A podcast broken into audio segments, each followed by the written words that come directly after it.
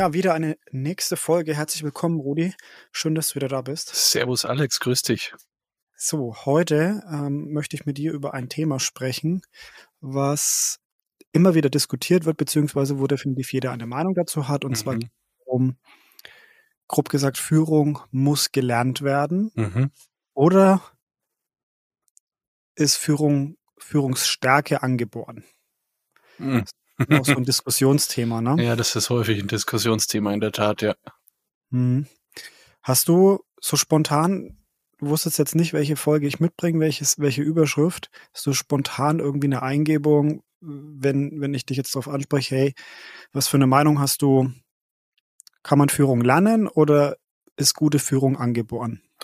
Ich glaube, hm, ich kann für beide Lager irgendwie eine Lanze brechen. Ja. Ich glaube, dass ein Stück weit ähm,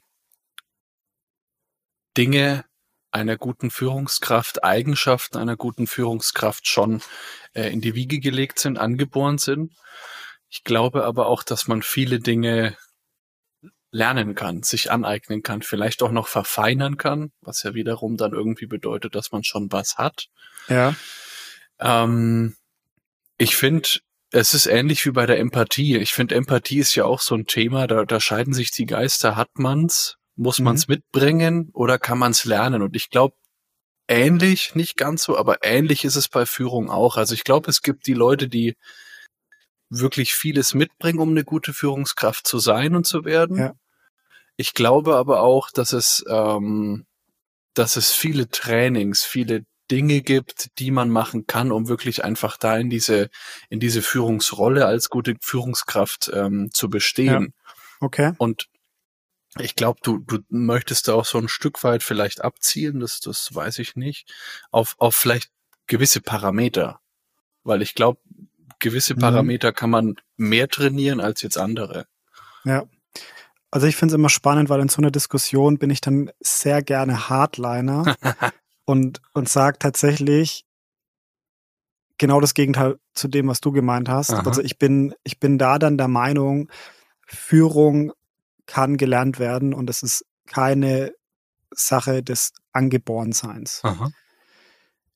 Und damit provoziere ich gerne und auch bewusst, weil der Unterschied, wo ich dann einlenke und sage, ja, ähm, so der Tick, mit dem etwas Angeborenes mitbringen. Mhm.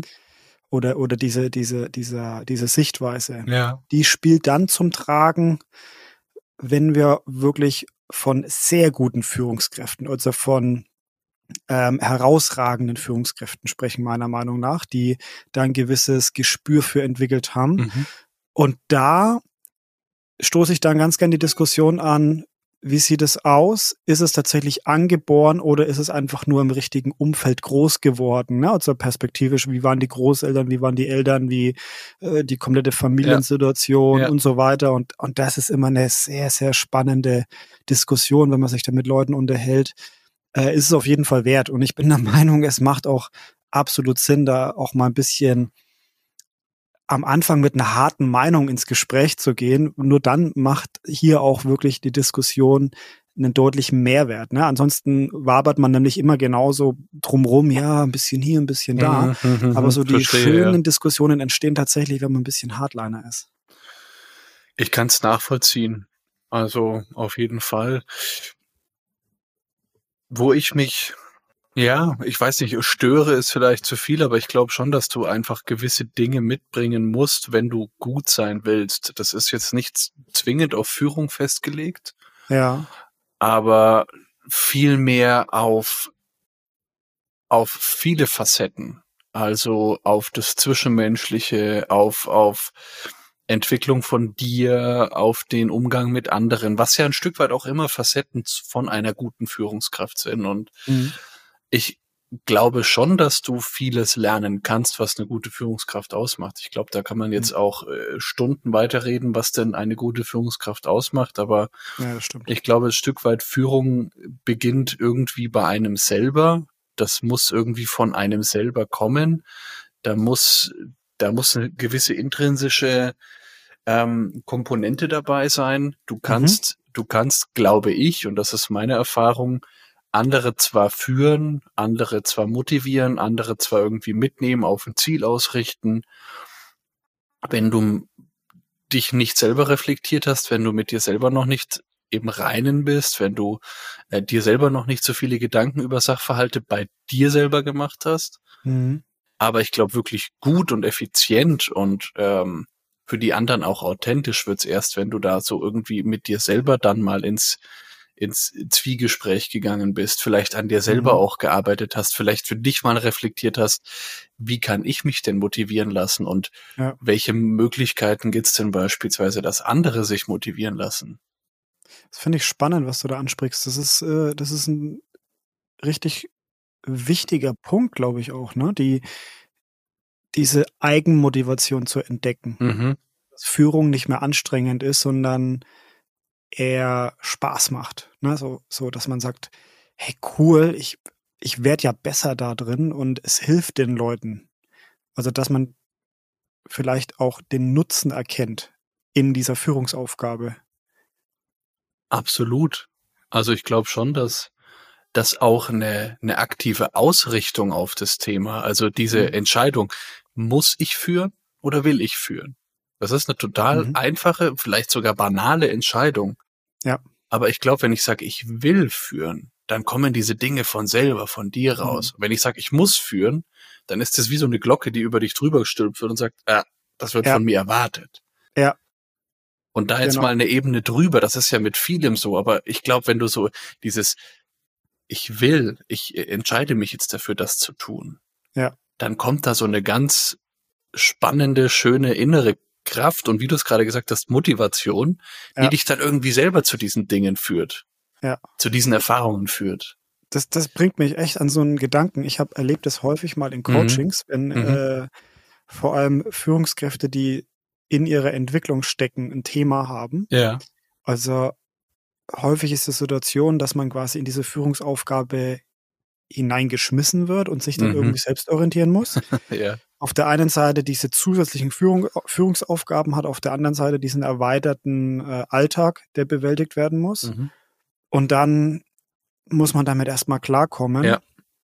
Und da gibt's meiner Meinung nach zwei, also eine Entscheidung ähm, wo man stehen kann als Führungskraft. Es gibt nur zwei Positionen. Stehe ich hinter oder vor meinem Team? Mhm. Ja. Und normalerweise heißt es ja äh, so sprichwörtlich, man soll hinter jemanden stehen. Mhm. Ja, also das wäre ja das Positive. In dem Fall ist es das nicht. Richtig. Ähm, hinter dem Team stehen heißt, nämlich dann hinter dem Team stehen, wenn Probleme aufkommen und man schiebt das Team erstmal vor. Das Team ist die mhm. Ausrede, das mhm. Team ist der Blocker mhm. für alles mhm. andere und quasi die, die ersten Leute, die fallen, das ist wie im Schach. Ja.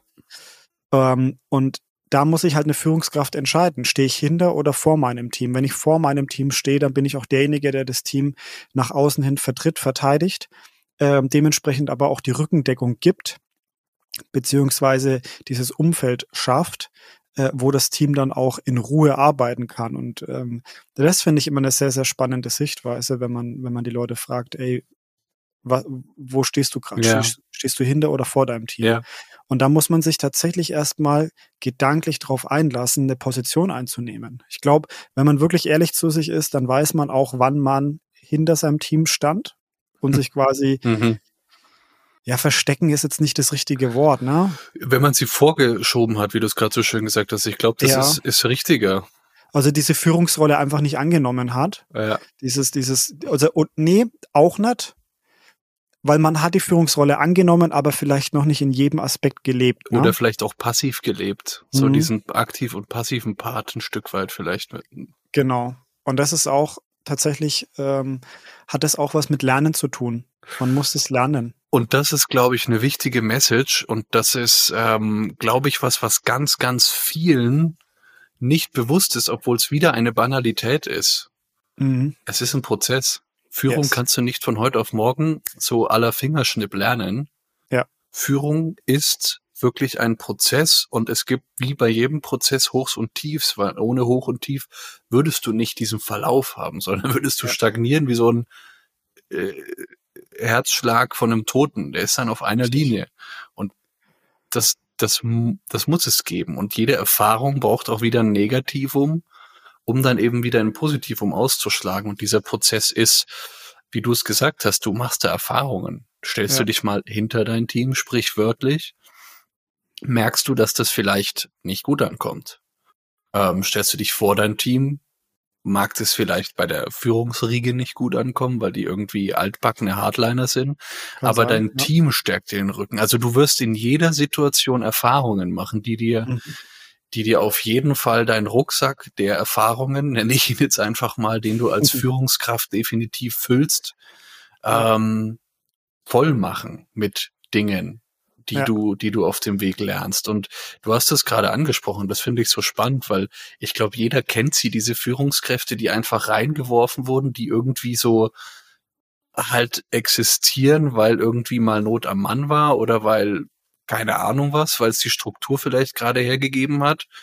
Aber es ist jetzt nicht so, dass man sich wirklich aktiv in die Entwicklung da gedacht hat und, und das, das, das vorangetrieben hat und auch wirklich vielleicht irgendwie mal in eine, er muss ja nicht immer ein externes Coaching sein, aber zumindestens mal so eine interne Reflexionsrunde, wo dann die Geschäftsführung oder was auch immer ja.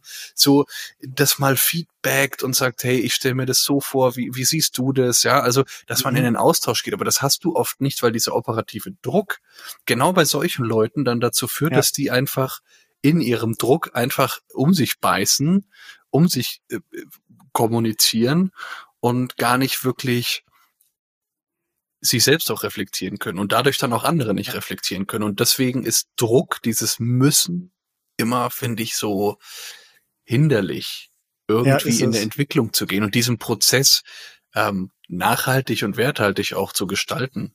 Ja, dieser Best Case, den du gerade angesprochen hast, quasi, man macht sich wirklich ja. Gedanken, wen ja. möchte man entwickeln ja. und so weiter. Das ist, das ist selten, aber ich wünsche mir, dass es bewusster umgesetzt wird von Unternehmen, weil es ist möglich. Man muss es halt in seine strategische Arbeit als äh, Geschäftsführer, Gesellschafter mit aufnehmen und dann auch in die Ebenen reinspielen. Ich finde es immer interessant, die Konzerne können sowas. Ja, die Konzerne ja, haben die ja, Ressourcen, die haben es auch teilweise, ich sage jetzt mal wirklich verstanden, dass es notwendig ist, dass manche Dinge Zeit brauchen. Und in kleineren, mittelstandsgeprägten Unternehmen, sagen wir mal, ist es häufig eher genau dieses Reaktive. Also etwas passiert und wir müssen jetzt halt dagegen. Also zum Beispiel irgendwer kündigt, geht in Ruhestand, so zack, bumm, die Lücke muss gefüllt werden. Oder äh, wir wollen wachsen, also stellen wir da jetzt halt jemand ein, der uns äh, den Bereich aufbaut. Mhm. Genau. Wow. Ja. ja. Und da fehlt dann eben dieses, dieser Lernaspekt. Und der wird dann im Tag, im Alltag gemacht. Und das, das zieht sich eher. Und dann nochmal, jetzt fällt es mir gerade an, also genau da ist ja auch wieder wichtig, dieses Lernen die Leute müssen häufig erstmal die Theorie lernen. Was passiert eigentlich? Wo entstehen, wie entstehen Konflikte? Wie kläre ich die? Oder äh, welche Methoden und Techniken kann ich anwenden? Und das musst du erstmal in der Theorie lernen. Ja, da gehst du zu Workshops, Seminaren, du belegst ein Coaching und dann lernst du es nochmal in der Anwendung. Ist es was für mich? Kann ich mich damit identifizieren, bin ich das authentisch als Führungskraft oder auch nicht. Also da komme ich immer wieder zu diesem Punkt, du musst lernen. Als, also gute Führungsarbeit oder Führungsarbeit mhm. muss gelernt werden. Und da distanziere ich mich immer weiter von diesen, oh, manch einer äh, wird in dieser Welt geboren und ist der geborene Leader. Nee, der hat vielleicht ein anderes Verständnis eine andere intrinsische Motivation und er lernt es vielleicht schneller. Aber ich glaube, dass alles erstmal gelernt werden muss. Kann, ja. kann. Also ich glaube, es kann viel gelernt werden. Vielleicht kommen solche Personen dann auch, wie du es vorhin schon angesprochen hast, aus einem Setting, das halt einfach viele, viele Soft Skills, viele ähm, Dinge einfach schon in, sag ich mal, früher vermittelt hat, dass du sozusagen dann in dieser frühen Entwicklungsphase als Führungskraft davon einfach profitieren kannst. Ja. Ich glaube, weil du gemeint hast, äh, Coaching oder sonst was dann, um das zu entwickeln und die Theorie zu lernen, bin ich absolut d'accord, wenn du Glück hast. Und deswegen ist es, glaube ich, bei Konzernen auch einfach so, weil die das in-house haben hm. und die sozusagen das ein Stück weit auch auf ihre Führungsstruktur, auf ihre Führungsphilosophie ausgerichtet haben, ihre Ausbildung der Führungskräfte. Also da ja. gibt's ja, sag ich mal, ganz, ganz viele Möglichkeiten, wie du jemanden ausbilden kannst. Du kannst mhm. ein Thema, hast du gesagt, Konflikte, dann gibt's ja auch, wie gehe ich denn überhaupt kommunikativ in die Teams rein? Es wird ja bei den äh, Konzernen ja auch häufig von der Strategie und der Vision, der Mission abgeleitet und das Richtig. ist ja auch wichtig zu lernen für Richtig. die kleineren Unternehmen. Richtig. Das ist da genauso relevant und muss genauso umgesetzt werden. Ne? Ganz salopp gesprochen, ein Unternehmen, das sich noch nicht Gedanken gemacht hat über seine Werte, über seine Philosophie, über seine Kultur, tut sich schwerer, Führungskräften genau das zu vermitteln, mhm. so eine Art Kompass, Guideline an die Hand zu geben, ja. als Unternehmen, die das für sich durchdacht haben auf dem Laufenden halten und auch schon so ein Stückchen übersetzt haben für die Führungskräfte. Du kannst den Schinken ja. hinlegen und sagen, lies. Richtig. Oder du, weißt du, wie ein guter Lehrer früher, der die Dinge so ein bisschen mit Praxis beibringt und sagt, hey, schau mal, den und die Eselsbrücke kann ich dir geben, den und den Lerntrick kann ich dir geben und so weiter. Und ja. Ja. nichts anderes machen Mentoren, oder Richtig. solche Leute im Unternehmen halt mit Führungskräften. Du kannst nicht einfach diese Führungskraft da reinwerfen und das ist meine These, du kannst sie nicht reinwerfen und hoffen, dass sie sich selber entwickeln. Da hast du vielleicht zwei bis drei Prozent, die das, okay, vielleicht ein paar mehr, aber du hast wirklich einen ganz geringen Prozentsatz, die das selber dann durchziehen. Ja und sich da durchbeißen, weil viele dann auch einfach resignieren und die Entwicklung stagniert und irgendwann so eine gewisse ähm, Müdigkeit auch eintritt, dann stellt man sich die Frage, will ich das? Vor dem Hintergrund dessen, was man kennt. Aber ja. dass es ja besser ginge mit einem Mentoring, mit jemandem an der Seite, der dich an der Hand nimmt. Das, genau. das wird ja dann nicht gesehen. Und naja, dann, es sind Kosten, es dauert, ja, es ist ja. Zeit, ähm, du, du, du hast das Gefühl, es blockiert dich. Ja. das finde ich auch spannend, wenn man da mal guckt, wenn man Unternehmen sich probiert vorzustellen, die jetzt noch kein Wertesystem haben oder irgendwie eine Philosophie. Mhm. Wie stellt man sich die vor? Da ist dann meistens ein Gründer, mhm. ein Chef, der quasi schon eine Art Koryphäe ist in dem, was er tut und Charisma hat, weil die Leute gerne mit ihm arbeiten. Also die sind alle happy. Wir reden hier nicht von einer Firma, die irgendwie ganz schäbig und keiner hat da Bock drin zu arbeiten, sondern die mhm. sind alle happy aber die Firma erreicht halt ihre Grenzen im Wachstum, sei es wirtschaftlich oder ähm, auch, auch äh, von der Personalstärke, weil alles auf diese eine Person ausgerichtet ist. Und wenn man dann mal anfängt, sich mit Themen zu beschäftigen, wie äh, äh, Werte und wie kann ich eine, eine Struktur aufbauen, in der alle dem Wachstum unterstützen, dann muss man halt zwangsläufig sich über die Entwicklung seiner Mitarbeiter Gedanken machen, die Ausbildung von Führungskräften, damit die das gleiche Mindset, sage ich jetzt mal, ja. wie der Gründer ja. irgendwie aufschnappen, verinnerlichen ja. und weiterentwickeln und dann eben auch weitergeben. Also super spannend, darüber mal nachzudenken. Da fällt mir eine, eine super interessante Unterhaltung noch ein, die mich, ja, die möchte ich jetzt einfach mhm, auch mal ja. mit dir oder euch noch teilen. Gerne. Ähm, da hat mich tatsächlich mal ein Coachy ähm, drauf angesprochen, der hat gesagt, er findet das er findet es so schade. Es gibt so viele Berufsgruppen da draußen. Berufstaucher, also der hatte, hatte halt krasse Hobbys. Berufstaucher zum Beispiel, äh, Piloten. Ähm, und ich, ach, mir fallen jetzt gerade mal diese zwei ein, aber stell dir mal diese Berufstaucher und Piloten vor. Das sind zwei Berufsgruppen, die müssen regelmäßig Tests über sich ergehen lassen, sei es ähm, körperliche Konstitution, Fitness, äh, oder vielleicht auch sogar äh, mentale äh, Verfassung. Ich glaube, Polizei ist wahrscheinlich auch ein wenig so in die Richtung unterwegs. Ne? Muss man sich wahrscheinlich auch immer wieder mal testen lassen, wenn man was erlebt hat. Ähm, und das sind Berufsgruppen, die dürfen ihren Beruf nur ausüben, wenn sie regelmäßig getestet werden, ob sie wirklich fit dafür sind. Aber Führungskräfte, die ja auch eine immense Verantwortung haben im Unternehmen, vor allem auch für ihre Mitarbeiter, für andere Menschen, äh, da fragt keiner nach einem Test. Ne? Also ich, ich bin jetzt kein Verfechter, der alles äh, mit Zertifikaten und Tests. Ja, ja, ich verstehe, wo du hin willst. Ja, ja. Aber man muss sich das wirklich mal auf der Zunge zergehen lassen. Ne? Also Ich irgendwie kenn's hat's was. Der Gedanke, der hat absolut. mich echt zum Nachdenken gebracht. absolut. Also ich Ja. kenn's von äh, von Pflegekräften, die die lernen einmal ihre Sachen und wenn die sich nicht selber darum kümmern, Ja, dann müssen die auch jetzt nicht irgendwie eine gewisse Anzahl bringen. Ich glaube, irgendwie im Ausland gibt's es, dass du so gewisse, äh, ich sag mal, Weiterbildungspunkte erbringen Mhm. musst für einen gewissen Zeitraum. Ich glaube, bei Hebammen ist es so und bei Ärzten ist es so. Ja. Aber Pflegekräfte hatten das damals zu meiner Zeit nicht. Die konnten sozusagen vor 30 Jahren die Ausbildung machen und mit diesem Wissen ja. sind die noch, auch wenn es wissenschaftlich widerlegt war, sind die auf den Stationen rumgelaufen und haben das Ja. angewendet. Und das ist halt so,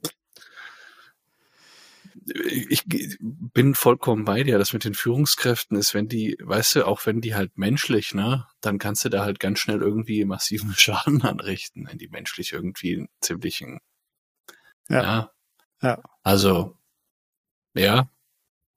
Hm. Spannend auf jeden Fall. Und da, und ich glaube da, noch eine These von mir, heute ist Thesentag.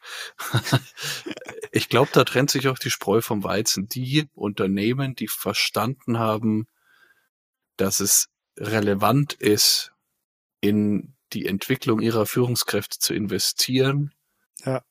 die setzen Maßstäbe, sei es durch die Qualität, sei es durch die Struktur, sei es durch das Image der Firma, sei es durch was auch immer. Aber ich glaube, die setzen Maßstäbe, ob es intern ist, ob es dann auch nach außen wirkt. Aber da merkst du dann schon, wer welches Unternehmen ist attraktiv und welches nicht. Weil wie du mit Ja. deinen Führungskräften und respektive deiner Belegschaft umgehst, trägt sich immer irgendwie nach außen. Ich hau noch eins ins äh, Phrasenschwein.